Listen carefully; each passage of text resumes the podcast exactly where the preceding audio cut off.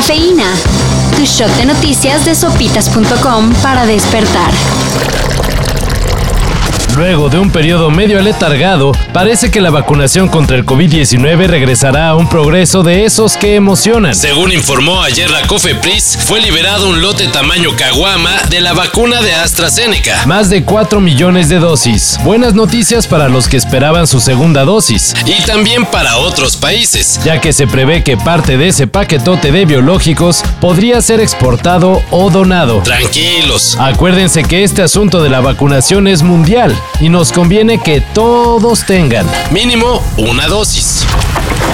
Y siguiendo con las buenas noticias, los partidos Fuerza por México, Encuentro Solidario y redes sociales progresistas perdieron su registro.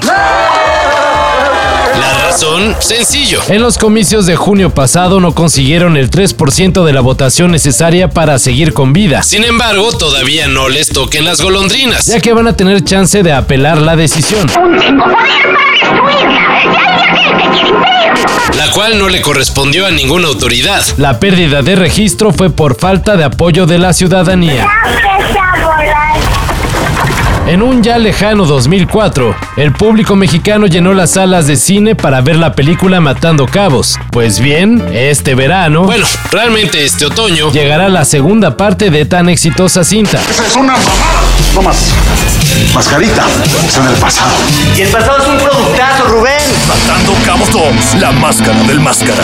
Matando Cabos 2 es más bien como un spin-off del Mascarita. Uno de los personajes más recordados de la película, interpretado por el gran Joaquín Cosío. La cinta se estrenará el primero de octubre en Amazon Prime. Y el tráiler ya está en redes. ¡No manches, güey!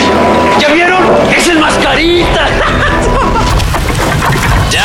Después de varias semanas de fichajes bien locos, ayer cerró el mercado de transferencias del fútbol de Europa. Y claro, no podría terminar sin otro bombazo. De último minuto se confirmó que Antoine Griezmann deja al Barcelona para regresar al Atlético de Madrid. Un saludito a Calito Vela, güey.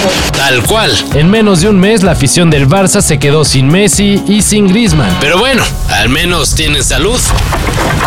El gober electo de Nuevo León, Samuel García, sigue imaginando cosas chidas. Luego de una gira por California, regresó con mentalidad de tiburón y anunció que su gobierno hará de Monterrey el Silicon Valley de México.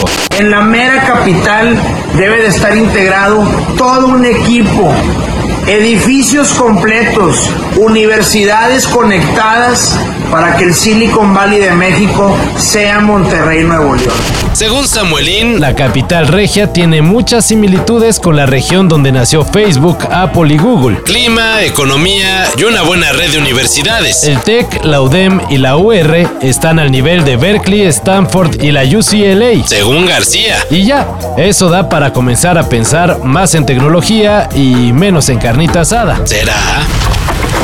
Para esto y mayor información en sopitas.com. Cafeína.